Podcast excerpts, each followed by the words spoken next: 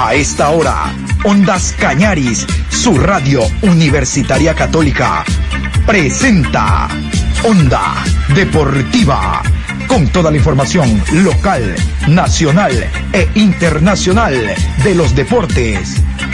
Comenzamos.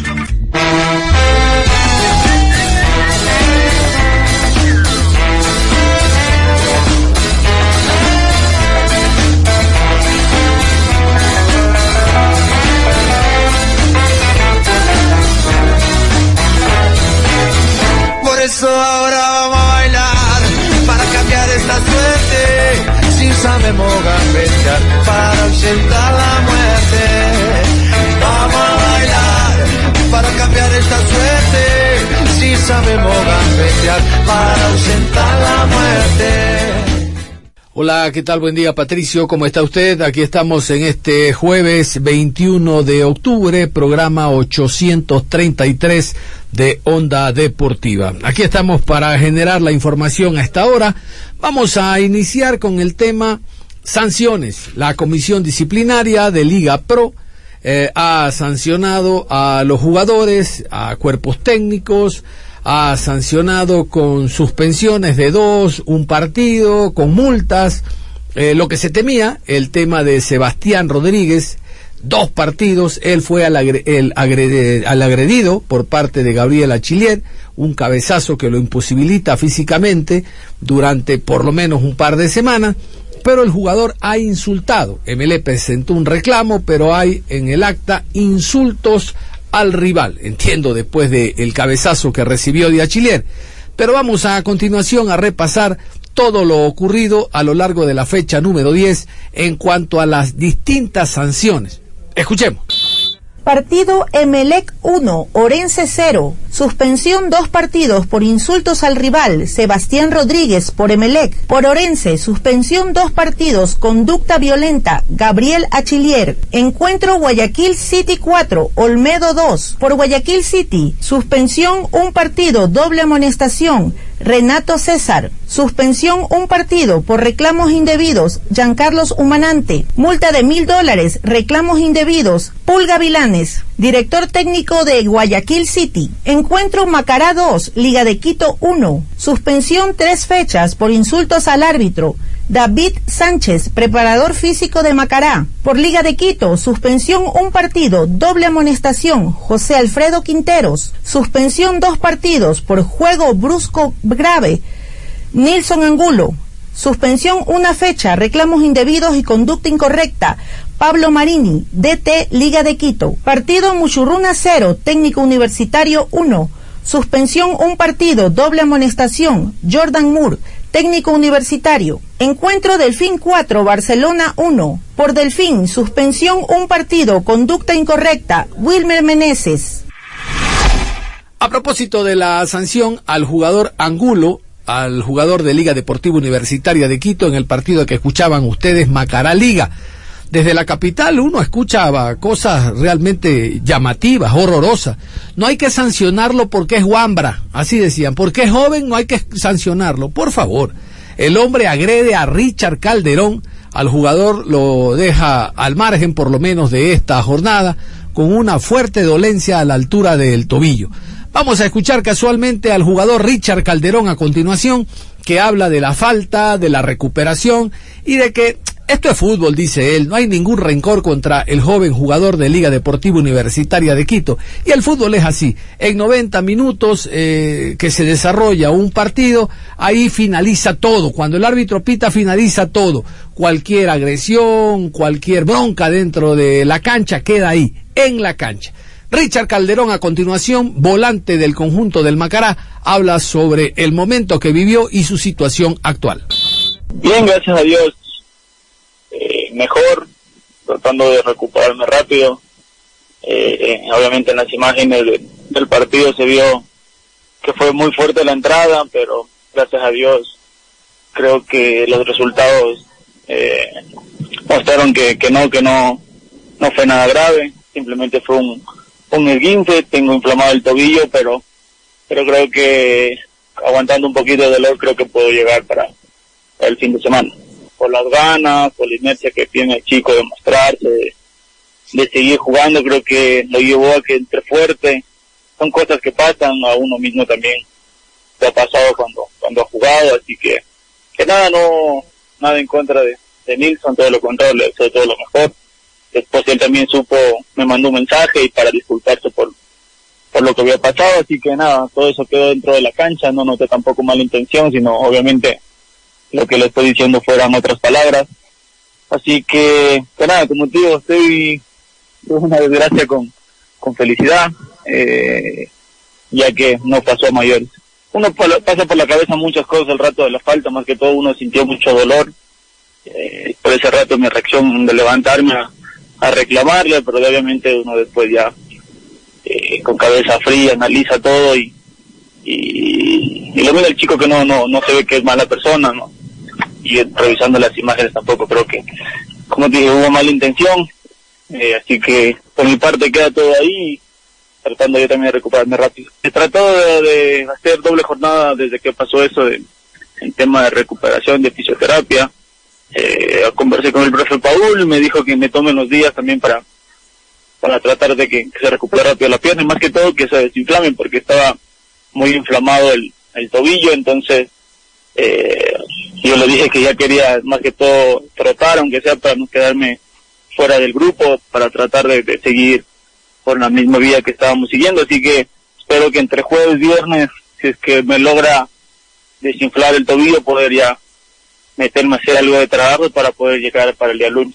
Y junto justo antes del partido, cuando nos enteramos que era lunes, por ahí estábamos eh, comentando que la semana iba a ser un poco larga, un poco tediosa, pero por lo que pasó creo que fue muy bueno porque tienes más días de recuperación.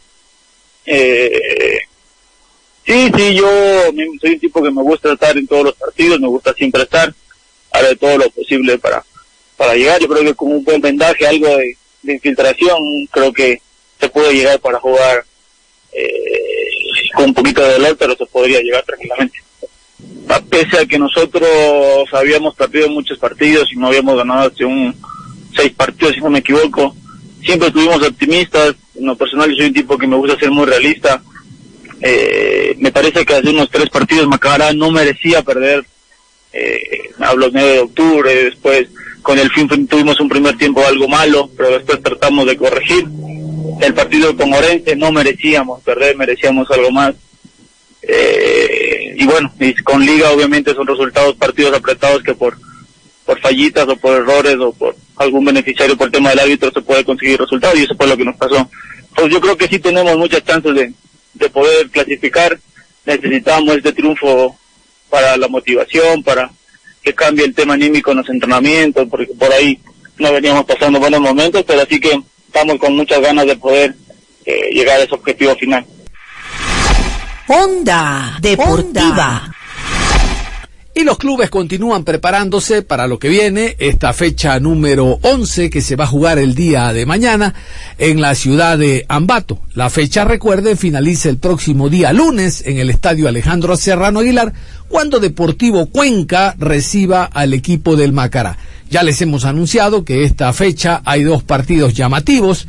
El día sábado en horas de la noche, el Liga Deportiva Universitaria de Quito Independiente y al siguiente día, el domingo, el clásico Emelec Barcelona. Ambos encuentros tienen presencia de VAR por solicitud tanto de Liga como de Independiente en el caso del sábado y por solicitud del Barcelona en el caso del clásico del astillero. Hay otros encuentros también importantes determinando quiénes eh, perderán categoría y acompañarán, al Olmedo, eh, qué equipos intentarán meterse en Copa Sudamericana, pero vamos a repasar con árbitros, horarios y los que tienen bar. A continuación, la jornada número 11 que se va a desarrollar entre viernes, sábado, domingo y lunes, aquí. Viernes 22 de octubre, 19 horas, Ciudad de Ambato, Estadio Bellavista. Técnico universitario enfrenta a Aucas. Árbitro central, Franklin Congo. Asistente 1, Enrique Cruz. Asistente 2, Guido Cajamarca. Cuarto árbitro, Edison Santana. Sábado 23 de octubre, 15 horas, Ciudad de Quito, Estadio Olímpico Atahualpa, Universidad Católica enfrenta a Muchurruna. Árbitro central, Yamil Díaz. Asistente 1, Flavio Nal. Asistente 2, José Luis Quirós. Cuarto árbitro, Carlos Aroca. 17 horas con 30, 9 de octubre versus Orense, Estadio Alberto Spencer, Ciudad de Guayaquil. Juez central, Diego Lara. Asistente 1, Edwin Bravo. Asistente 2, Enrique Lupera. Cuarto árbitro, Gerson Zambrano. A las 20 horas, Liga de Quito enfrenta a Independiente del Valle, Estadio Rodrigo Paz Delgado, Ciudad de Quito. Juez central, Guillermo Guerrero. Asistente 1, Fernando Vázquez. Asistente 2, Héctor Guerrero. Cuarto árbitro, Alex Cajas. En el bar, Carlos Orbe. Asistente de bar, Mónica Amboya. Domingo 24 de octubre, 13 horas con 30. Estadio Fernando Guerrero, Ciudad de Riobamba. Olmedo recibe a Delfín. Juez central, Leandro Angulo. Asistente 1, Ronald Flores. Asistente 2, Carlos Vera. Cuarto árbitro, Jordan Montesé. 16 horas. Manta versus Guayaquil City. Estadio Jocay, Ciudad de Manta. Juez central, Roberto Sánchez. Asistente 1, Ricardo Valdivieso. Línea 2, Adrián Lescano. Cuarto árbitro, Carlos Vallas. 19 horas. Estadio Capo, el Ciudad de Guayaquil. Emelec versus Barcelona. Árbitro central, Augusto Aragón. Asistente 1, Cristian Lescano. Asistente 2, Byron Romero. Cuarto árbitro, Marlon Vera. Encargado del bar, Carlos Orbe. Asistente de bar, Luis Quirós. Lunes 25 de octubre, 19 horas. Estadio Alejandro Serrano Aguilar, Ciudad de Cuenca. Deportivo Cuenca versus Macará. Juez central, Brian Loaiza. Asistente 1, Paul Palacios. Asistente 2, Mauro Lozada. Cuarto árbitro, Gabriel González. Después de la derrota del equipo del Mushurruna ante técnico universitario, en los de los últimos nueve partidos ha ganado solo un punto. El cuadro del Ponchito, es decir, de nueve posibles ganó un punto. Por lo tanto, iniciando la semana, el presidente vitalicio, hablamos de el presidente del conjunto del Mushurruna, el doctor Luis Alfonso Chango había indicado en horas de la mañana que quedaba fuera del equipo el director técnico, el señor Giovanni Cumbicus, pero en horas de la tarde dio marcha atrás. Cumbicus continúa trabajando, hubo una multa del 10% para todo el equipo, pero esa multa, atención, es reversible en el caso de que el equipo del Mushurruna llegue a clasificar a un torneo internacional. Vamos a escuchar al ingeniero Segundo Pilamunga. Él forma parte del directorio del cuadro ambateño, del cuadro del Ponchito, y nos aclara el inicio este de que el técnico estaba fuera, después que el técnico se queda, y de la sanción del 10%, reitero que es reversible, reversible. Escuchamos entonces al ingeniero Segundo Pilamunga. Y el día de ayer eh, tuvimos una reunión en la tarde en la cual fue el invitado o el señor gerente deportivo, también fue invitado el director técnico, en la cual analizamos pues lo por qué la, el bajón del equipo. Eh, entonces también eh, analizamos algunos eh, detalles que puede ser, por ejemplo, el no respaldar al, al director técnico a seguir eh, el resto del campeonato o a continuar a la vez. Entonces todo eso eh, hemos analizado, pero al fin y al cabo mantenemos el respaldo para el director técnico a que continúe eh, el resto del campeonato dirigiendo al equipo de Mushuruna. Como todos conocemos, la única, el único pretexto, la excusa que que ponen pues es la salida del Bowman, pero el dicho dice pues que una golondrina no hace verano, entonces haber perdido un jugador o no haber retenido un jugador y que tuvimos, tengamos ese bajón no es muy justificable, posiblemente tengamos algún inconveniente dentro del grupo que no lo sabemos, que no lo o tenemos conocimiento hasta el día de hoy, igual en los eh, en cuanto al económico no hemos tenido uh, muchos problemas, hemos uh, ajustado sí, pero no hemos tenido problema, pero es algo inexplicable que en la segunda etapa tengamos un bajón. Eh, si no hubiéramos acumulado eh, un colchón suficiente para eh, eh, la categoría inclusive hoy por hoy estuviéramos hablando en peligro de, de, categoría, pero afortunadamente conseguimos un buen colchón en la primera etapa y estamos tranquilos, pero no estamos pues conformes porque la inversión que eh, se realizó para el armaje del equipo no es para salvar la categoría, sino buscar algo más, por lo menos eh, la sudamericana. Ahora eh, dependemos mucho de otros resultados para la clasificación y además de eso nos vienen partidos con equipos un poco, digamos, difíciles y por eso es, es que dimos inclusive de decirles una sanción se va a devolver inclusive la sanción con opción a devolución si es que el equipo se clasifica por lo menos para la sudamericana. Como en toda empresa, nosotros como dirigimos a una empresa, somos, oh, eh, siempre trabajamos bajo metas, entonces el empleado que no consigue metas lamentablemente no es beneficiado al bono o también a su vez eh, si es que hay repetitivas ocasiones que no cumple eh, lo planificado hay una sanción económica. Entonces eso es lo que aplicamos con el equipo, pero con opción a devolución si es que se clasifica para, por lo menos para la sudamericana. Eh, no creo que peligremos la categoría a excepción de que eh, los de abajo, especialmente el, Manta, gane todos los partidos, que es algo difícil pero no imposible eh, posiblemente ahí que nosotros perdamos inclusive todos los partidos, ahí a lo mejor peligramos la categoría. Ahora lo que queremos es eh, buscar una sudamericana, pero si a estas alturas cambiamos la dirección técnica, yo creo que no es recomendable porque habrá algún, a, alguna persona que vengan eh, a conocer nuevamente al equipo, a ver si funciona, no funciona, entonces todo eso es mejor terminar con el mismo director técnico y si es que avanzamos a conseguir algo más eh, de lo que queremos la sudamericana sería un éxito para Mushiruna. No solamente es el análisis que nosotros hacemos. Si por el momento despedimos al director técnico, eh, tenemos que inclusive indemnizar por el servicio que nos ha dado, eh, por, el, por el, los ocho meses aproximadamente que está, y traer a un nuevo a otro costo. Entonces, igual con el, con el nuevo posiblemente no conseguimos uh, ningún objetivo de la sudamericana, sino más bien eh, únicamente permanecer en la categoría. Entonces, ¿para qué traer a un nuevo uh, director técnico si lo que eh, podemos cumplir, lo poco, es con el actual que tenemos? Onda Deportiva. Vamos en la parte final a hablar de un tema que concierne al fútbol suramericano. Se conoció ya de que la selección paraguaya tiene nuevo técnico. La Asociación Paraguaya de Fútbol, contra todo pronóstico, ha contratado a Guillermo Barros Esqueloto. Es decir, los hermanos Barros Esqueloto se van a hacer cargo de la selección albirroja.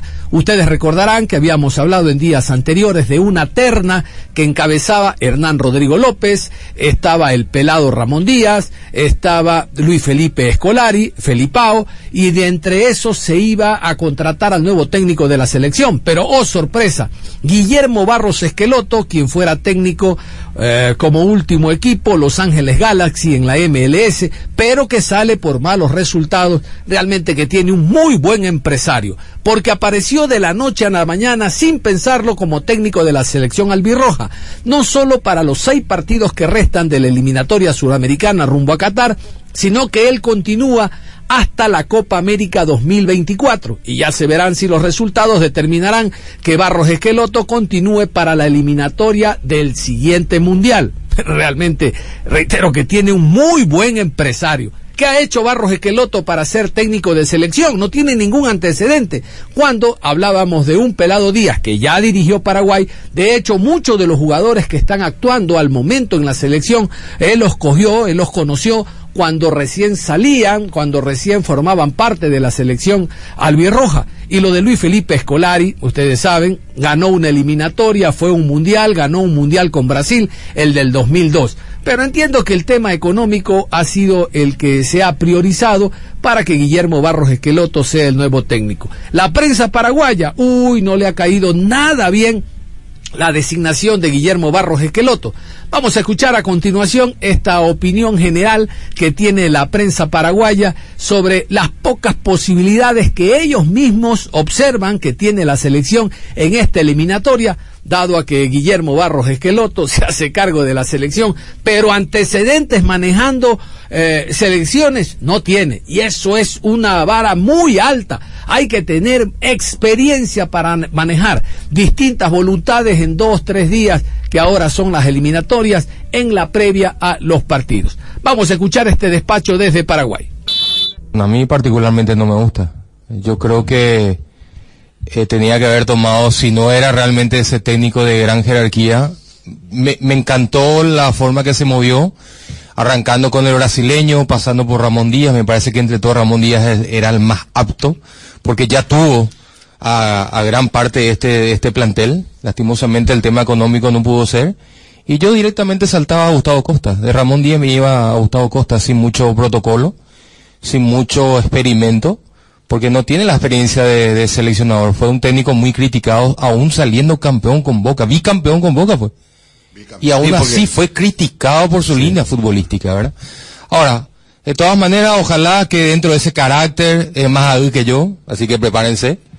Eh, dentro de ese carácter fuerte, ojalá consiga los resultados acá. No, hay tu tía. Acá es cuestión de conseguir resultados y, y paramos a contar. Si tenemos que levantar la pelota, y vamos a levantar, vamos a jugar con escaleras, no hay ningún problema, pero necesitamos obtener los resultados. Lo contrario, ese largo contrato hasta la Copa América será un deseo nada más. Bueno, acá hay que poner este muchas cosas sobre la mesa. Yo, yo, por eso repito, yo le tenía, si vos me preguntas a mí quién era mi candidato y te iba a decir, Felipao, por lo que significaba la espalda, un técnico campeón del mundo, un técnico sí clase A automáticamente eh, trayendo un técnico campeón del mundo, vos traes un entrenador clase A. Además traes un técnico que fue campeón del mundo, que fue finalista de la Eurocopa, creo que también fue semifinalista con otra selección. O sea, estamos hablando de un entrenador eh, recontra, hiper conocido, que ha manejado situaciones muy difíciles y que ha manejado jugadores de altísimo nivel y que ha controlado el vestuario. Nosotros necesitábamos, lastimosamente no se dio. Agotaron las instancias, eso sí, este, me, me informé suficientemente para poder sostener este mi pensamiento y tratar de controlar mi temperamento a la hora de, de analizar la decisión tomada por la Asociación Paraguaya de Fútbol. Yo también, mi otro candidato era Gustavo Costas, porque ya conoce, este está acá, era, era más rápido, un montón de razones por su estilo, por su característica. Pero ya no es, ya no es ni Ramón Díaz, que también, como dice el Tano, hubiera sido interesante por el hecho de que, que ya conoce el fútbol paraguayo y lo conoce muy bien porque también ya dirigió la selección paraguaya, dirigió en dos Copas América, dirigió la Copa América de Chile, dirigió la Copa América Centenario, estuvo en la eliminatoria de la Copa del Mundo, o sea, era una persona que, que iba a llegar pero con amplio conocimiento y es evidente que le quiere mucho a Paraguay porque le quiere mucho, porque creo que ya su hijo reside acá, ya han invertido acá, tienen su residencia también por acá, eh, no sé qué tipo de negocio también. Él, quiso venir este, a dirigir la selección, a apoyar a la selección paraguaya. Y reitero que eso fue muy bien visto por el presidente de APF y muy bien recibido, porque él mismo, él mismo llamó, él mismo llamó este y se explicó la situación. Lo que pasa es que después cuando se, se quiso encarar la negociación todo, todo, todo, este, eh, iba encaminado, apareció el, el, tema de la, de la rescisión, ¿verdad? Del club árabe. seis millones para una rescisión. No, no. no, es imposible. Tener que pagar los 6 millones y después tener que pagar el salario de entrenador, no, es imposible. No solamente eso, eso sí implica la rescisión eh, un millón de dólares por partido, nos quedan seis partidos. Por decir, de esta eliminatoria. No, no, es cierto. una locura. Más allá de que Ramón venía sin. Después le tenía que pagar al técnico. Eh, claro.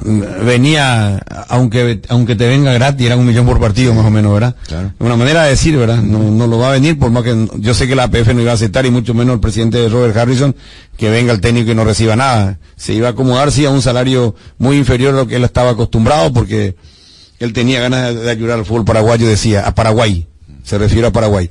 Y, bueno, y después se decidió por lo de Barros Geloto, que fue, el, dicen que el lunes eh, a la mañana ya estaba el ok.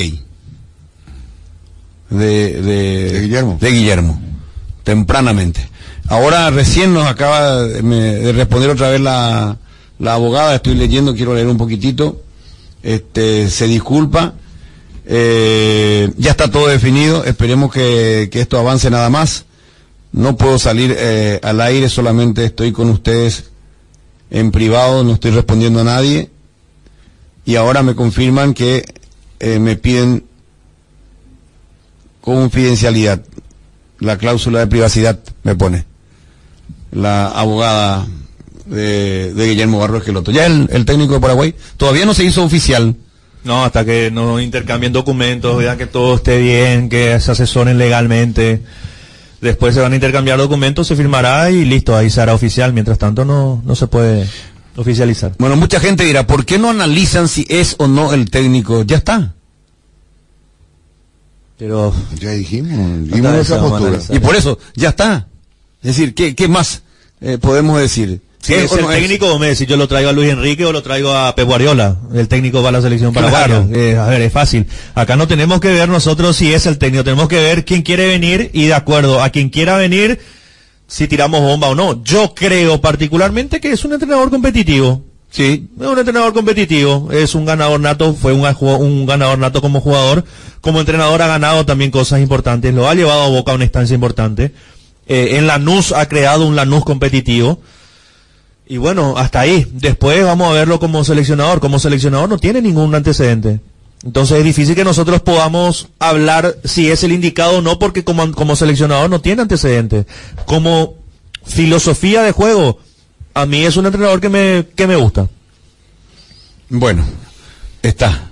Guillermo Barros Esqueloto será el técnico de la selección paraguaya oficialmente en horas. Onda Deportiva.